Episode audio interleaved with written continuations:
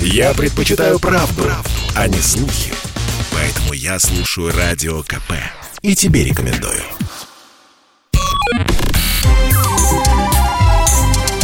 Не отключайте питание радиоприемников. Начинается передача данных. Здравствуйте. В эфире передача данных у микрофона Мария Баченина. Сегодня у нас в гостях в эфире «Комсомольской правды» специалист по Афганистану и Центральной Азии, профессор факультета международных отношений СПБГУ Александр Князев. Александр Алексеевич, здравствуйте. Здравствуйте. Я бы хотела, чтобы вы нам рассказали про Талибан, запрещенную в России террористическую организацию. Слово сейчас известно каждому, от мала до велика.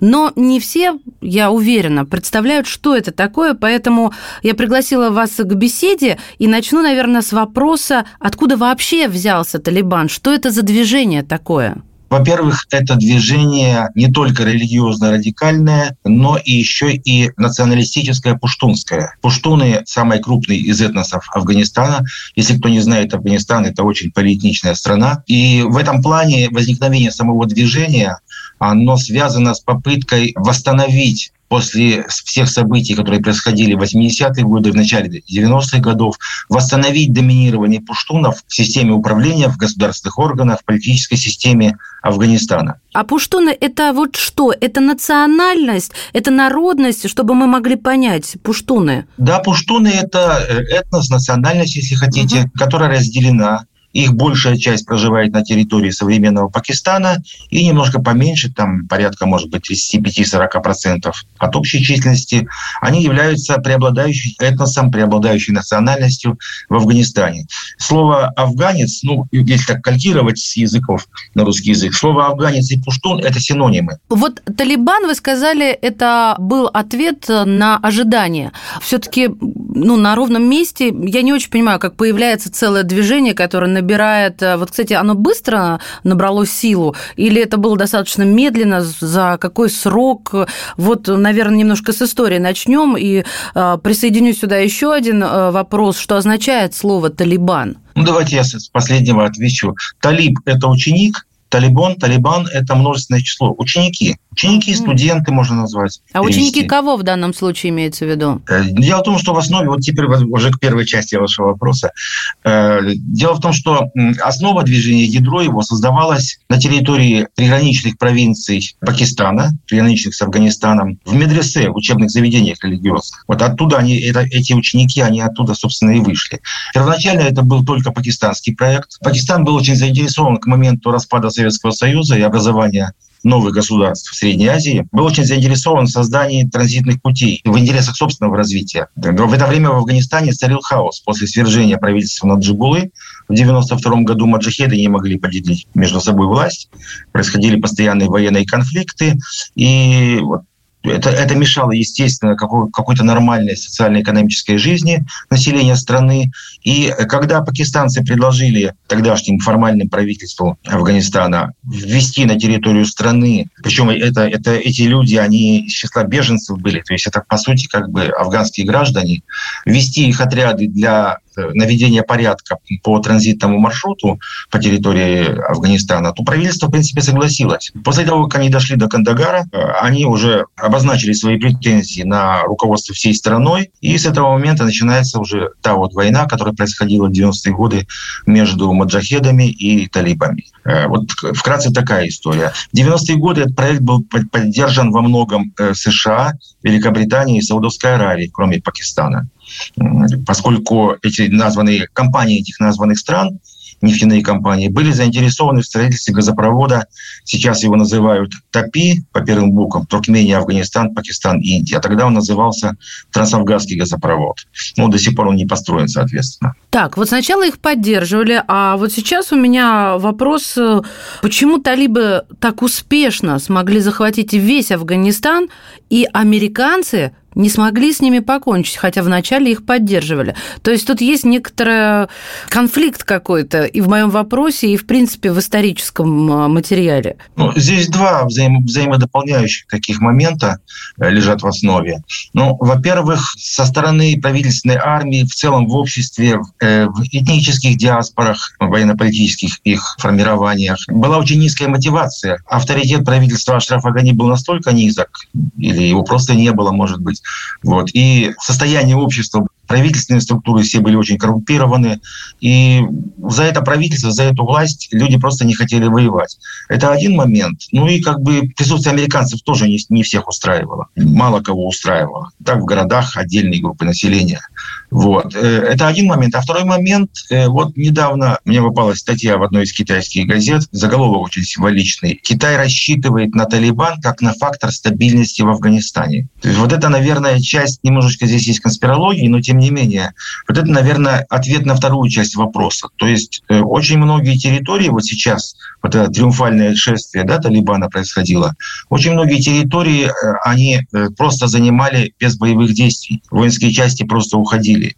Во многих случаях воинские части во главе с их серьезными командирами высокого ранга, они просто переходили на сторону Талибана или сдавали оружие, сдавались. То есть за всем этим наверняка есть деньги. То есть тут деньги, а не авторитет, а, потому что, ну вот прозвучало слово стабильность. Вот. И... Китай заинтересован в стабильности в Афганистане. Ну, у Китая это чистой воды политиканство. Меня интересует, наверное, все-таки взгляд изнутри. Вот то есть, если ты рядовой афганец, ты рад Талибану или нет? Ну вот вы знаете, сейчас в какой-то мере повторяется для многих регионов, скажем так, не для всей территории страны, но для многих регионов повторяется ситуация начала 90-х, когда а, талибы пришли, и на фоне вот того хаоса, который творился, э, они показались позитивной такой силой, которая способна навести в стране порядок.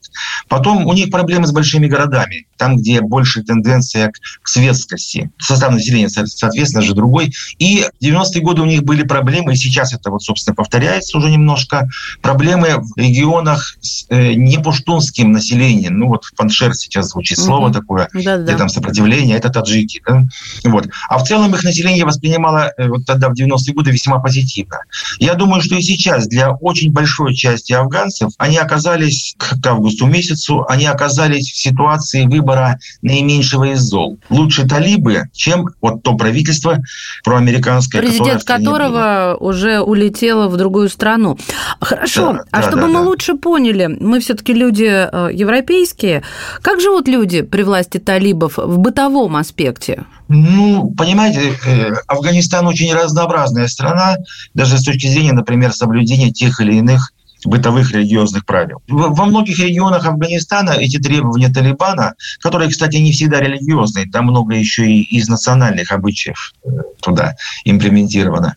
Вот. Во многих регионах Афганистана э, это воспринимается вполне нормально. Есть такие регионы. В крупных городах э, и в ряде регионов на севере, таджикоязычные регионы особенно, там выше процент светскости, там у них проблемы. У талибов с введением этих норм более жестких в быту. И проблемы, конечно, возникают и у населения, которое привыкло жить немножечко по-другому. То есть люди привыкли к более светскому образу жизни, а с приходом Талибана а, все должно стать а, более религиозно и, соответственно, архаично. Я верно вас поняла? Ну, в каком-то смысле да. В определенном смысле, да. Этот аспект, этот нюанс, он и волнует, э, что э, начинаются разговоры об избиениях на улице, о притеснении прав женщин, о том, что, ну, вплоть до каких-то казней за какие-то, с нашей точки зрения, совершенно непонятные вещи. Вот это все про Талибан, в это нужно верить или это неправда? Ну, я вот пока вот в, в этой в новой ситуации, да, сложившейся вот в августе, я пока не знаю примеров, например, казни. Да, про казни не было. Было про избиение многодетной матери за отказ накормить э, талибов. Но говорят, что это тоже может быть вброс. Понятно, что нужно сто раз проверять, а проверять это невозможно. Э, вот это, может быть, это может быть и вброс, и это может быть действительно правда, поскольку, понимаете, мне недавно задали вопрос, а вот могут ли вот это э, более прагматичное крыло Талибана, которое стремится к признанию, руководство имеется в виду, может ли оно навязать как бы спустить по вертикали своей власти во все отряды талибов, всем, всех рядовых, некую модель поведения по отношению к населению. Дело в том, что э, значительная часть рядовых боевиков, рядовых талибов э, выросли э, ну, достаточно таких спартанских условиях. То есть они для них, э, вы, наверное, видели картинки, как это в детском парке на машинках катаются. То есть э, для них э, само явление города, оно неведомо. Они где-то в этих медресе в горах пакистанских uh-huh. там выросли, воспитывались. Основная масса, она не образована. Э, то есть какие-то простейшие азы религиозных знаний и обучение военному делу. То есть, естественно, э, какие-то инциденты, они будут возникать ну просто, потому что для людей непонятно, они из другой цивилизации, условно говоря. Вот когда меня спросили о том, могут ли сверху спустить модель поведения по отношению к населению, я задал встречный вопрос. А вот году так в 18-19 прошлого века руководство Советской России тогдашнее, оно могло довести до всех красноармейских, красногвардейских отрядов э, модели поведения в отношении гражданского населения на территории страны? Я думаю, что ответ отрицательный. То есть авторитет, э, высших руководителей авторитет, он, безусловно, есть, но там сама иерархизация общества, она построена немножко по-другому. То есть для рядового боевика главным авторитетом является его непосредственный командир. А вот дальше уже непосредственный командир подчиняется командиру более высокого звена и дальше до лидера. То есть вот некого культа лидера его нет как такового. Мы прервемся буквально на несколько мгновений и продолжим этот интересный разговор. У нас в эфире специалист по Афганистану и Центральной Азии Александр Князев. Я слушаю «Комсомольскую правду», потому что «Радио КП» — это корреспонденты в 400 городах России. От Южно-Сахалинска до Калининграда. Я слушаю «Радио КП» и тебе рекомендую. Не отключайте питание радиоприемников. Начинается передача данных. Мы возвращаемся в эфир. Здравствуйте. Это передача данных у микрофона Мария Баченина. Сегодня в эфире специалист по Афганистану и Центральной Азии Александр Князев. Александр Алексеевич, давайте продолжим разговор о талибах. А, мы обсуждали, какие отношения у Талибана с другими исламистскими движениями, с запрещенными в России ИГИЛ, Аль-Каидой. Ну, я, я бы немножечко зацепился за то, что вы употребили такое определение, как исламистский, потому что других политических сил в Афганистане нет. Вот те сторонники большей светскости, которые сейчас там в Паншерском ущелье сидят, например, вот, они тоже все исламистские. Вот, с точки зрения такой, э, ну, упрощенной, может быть, да, упрощенного взгляда там, э, человека европоориентированного. Что касается взрыва и ИГИЛ, то все очень просто. Талибан на протяжении последних ряда лет – это единственная сила в Афганистане, которая реально препятствовала распространению ИГИЛ и воевала с ним. Объяснений много, но, во-первых, это элементарная конкуренция. Здесь пуштуны пытаются установить свою власть, и приходят какие-то пришлые товарищи, создают им просто как конкуренцию. Талибан – это партизанское движение. Всегда в таких движениях неминуемо просто присутствует больше или меньше элемент криминальности. Да? Надо же деньги какие-то зарабатывать. А здесь вдруг появляется пришлый конкурент. Между ИГИЛом и Талибаном существует очень серьезные разногласия в религиозной сфере. Это два разных ислама абсолютно два разных ислама. А скажите мне, пожалуйста, кто такие рядовые талибы? Это, это профессиональные военные, их специально обучают, или это просто крестьяне, а, партизанское движение, вставшие под штыки? Это ни то, ни другое. То есть обучение, оно простейшее вот в этих лагерях подготовки, владению стрелковым оружием, там, техническими какими-то средствами, связью. Но они, вот основное ядро во всяком случае, они воспитывались в этих лагерях. Еще в 80-е годы наше присутствие там, УВКБ ООН вывозило с территории Афганистана детей, оставшихся мальчиков в основном, оставшихся без родителей. И их отвозили вот в эти пакистанские медресе, где их уже воспитывали вот этими талибами. То есть они не были крестьянами, но они не учились в военных академиях. Там какое-то ядро, наверное, где-то обучение прошло. В Пакистане, может быть, в других странах. Новое вот поколение уже сегодняшнее. Но в целом, как бы, это вот такое явление. Поговорим о том, каким сейчас хочет выглядеть э, движение «Талибан». Правда ли, что они борются и будут бороться с производством наркотиков? Э, зачем им нужно вот поменять свой имидж? Только деньги? Не только. Деньги играют важную роль, конечно. Не только. Ну вот сейчас американцы, например, арестовали на Западе активы Национального банка Афганистана. Там что-то около 9 миллиардов, по-моему. Это деньги государства Афганистана. Угу. Талибы не признаны, поэтому деньги арестованы. То есть их надо бы получить, ну, нужны инвестиции для развития и так далее. Вот. Наркотики, кстати, это не такая уж большая часть тех денег, которые в Афганистане создаются. Это очень малая часть. А какая большая часть, самая большая? Это что? Большая часть до сих пор была – это американская финансовая помощь, которая во многом разворовывалась, но эти деньги позволяли очень большому числу людей жить. Вот условный чиновник э, нашел способ э, украсть большую сумму денег, он строит особняк да, э, семьи строителей кормятся за счет этих денег, ну и так далее. Зачем им признание?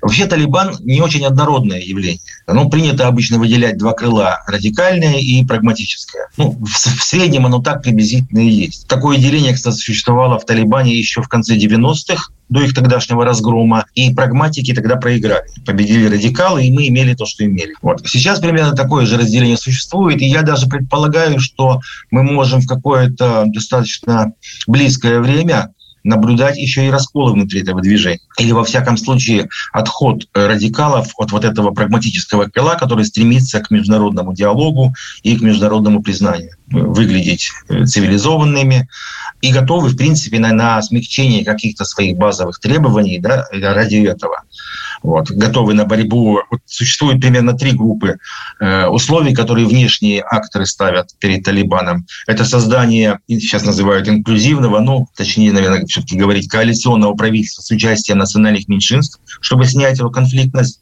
э, выработка новой системы государственного устройства под это, обсуждаются вопросы федерации, например. Это одно требование. Второе требование – это препятствование деятельности международных террористических групп, ИГИЛ и другие на территории Афганистана, и это препятствование производству и распространению наркотиков. Вот три группы основных. В принципе, прагматическое крыло способно, мне кажется, пойти на все три, но они вынуждены считаться же и с другими фракциями внутри э, самого движения. Вот здесь я боюсь, что будет происходить, скажем так, э, вот эта не талибская часть сегодняшняя политическая, политического спектра и внешние акторы будут ждать от, от них более полноценного выполнения вот этих условий или требований, а радикальное крыло Талибана будет к ним не готово. И вот здесь прагматики оказываются в довольно сложной ситуации. То есть либо это раскол движения, а раскол в реальности сегодняшней будет означать и войну в том числе. И тогда вот это прагматическое, прагматичное крыло Талибана, оно может оказаться в условиях войны на несколько фронтов. Там в Паншере сопротивление, еще где-то возникнет, и радикальное крыло Талибана самого. Поэтому говорить сейчас, э, выполнят они, не выполнят, но это очень сложный вопрос. То есть они, какими быть... они будут, покажет время, и тут другого ответа э, Есть... сложно дать. Да, поэтому сейчас чрезмерно давить на них пока преждевременно, вот со всеми этими требованиями, да, но и в то же время они должны доказывать, что они действительно стремятся быть такими. И в то же время они должны считаться с другой своей частью, которая не хочет быть такими. Скажите, пожалуйста, я вот не права, наверное, да, в своей жалости. Думаю, ну когда же там все успокоится, утихомирится? Как вы думаете, это возможно? Боюсь, что в ближайшее время вряд ли. Вот эта конспирологическая теория относительно китайской поддержки, хотя она может быть и не конспирологическая. Неважно, какого цвета кошка, важно, чтобы мышей ловила. Тен Сяопин когда-то говорил. Поэтому китайской стороне, вот я, я заметил одну интересную вещь. Западные страны, Россия, Иран, Пакистан немного. То есть вот основные внешние участники этого процесса, все, кто задействованы, они все говорят о необходимости, предъявляют Талибану условия создания инклюзивного правительства с участием всех этнических групп, всех по всего политического спектра. А китайская сторона избегает этого слова. Китайская сторона говорит о необходимости создать стабильное правительство. Согласитесь, что это разные вещи? Да, безусловно, это, я бы даже сказала, почти противоположные вещи. И я боюсь, что сейчас китайцы в своем стремлении реализовать реализовать свои проекты «Один пояс, один путь», там есть ресурсы, интересующие их в Афганистане, э, что они сейчас активно начнут заваливать э, своими деньгами Афганистан, при этом не сильно заботясь о создании устойчивой конструкции самого государства. Тут через силу. Да? Вот мы дали деньги, вы через силу обеспечиваете условия там, для строительства там, железной дороги, например. Да, понятно. Или еще что-то.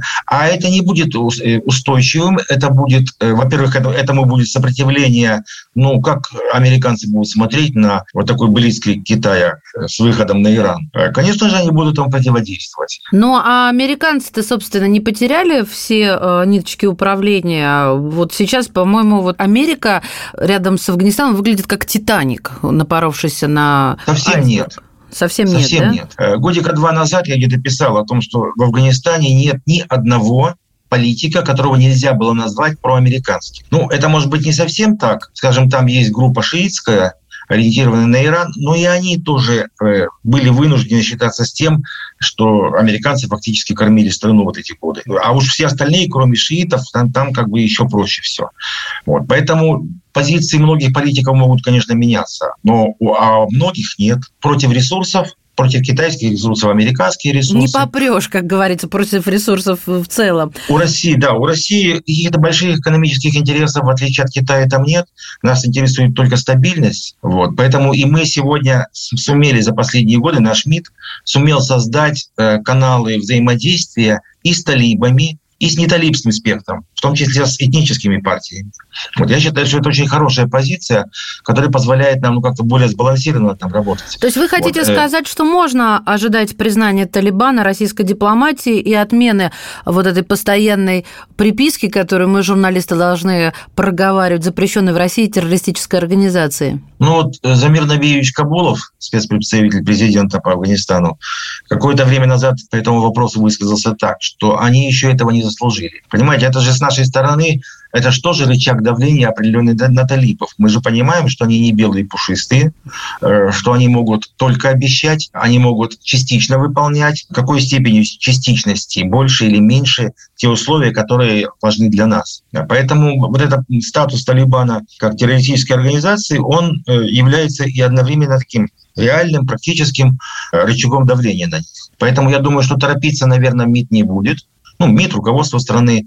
Вот. Но исключать, что это произойдет, нельзя. То есть вот будет дальше зависеть от всего того, о чем мы с вами уже проговорили. Вот эти три условия основные, выполнения этих условий. Для нас главным является там не экономическая ситуация, главным для нас там является стабильность, чтобы на пространстве наших интересов я имею в виду Среднюю Азию, чтобы там была стабильность, не было угроз, э, на которые вынуждены реагировать. Спасибо большое вам, Александр Алексеевич.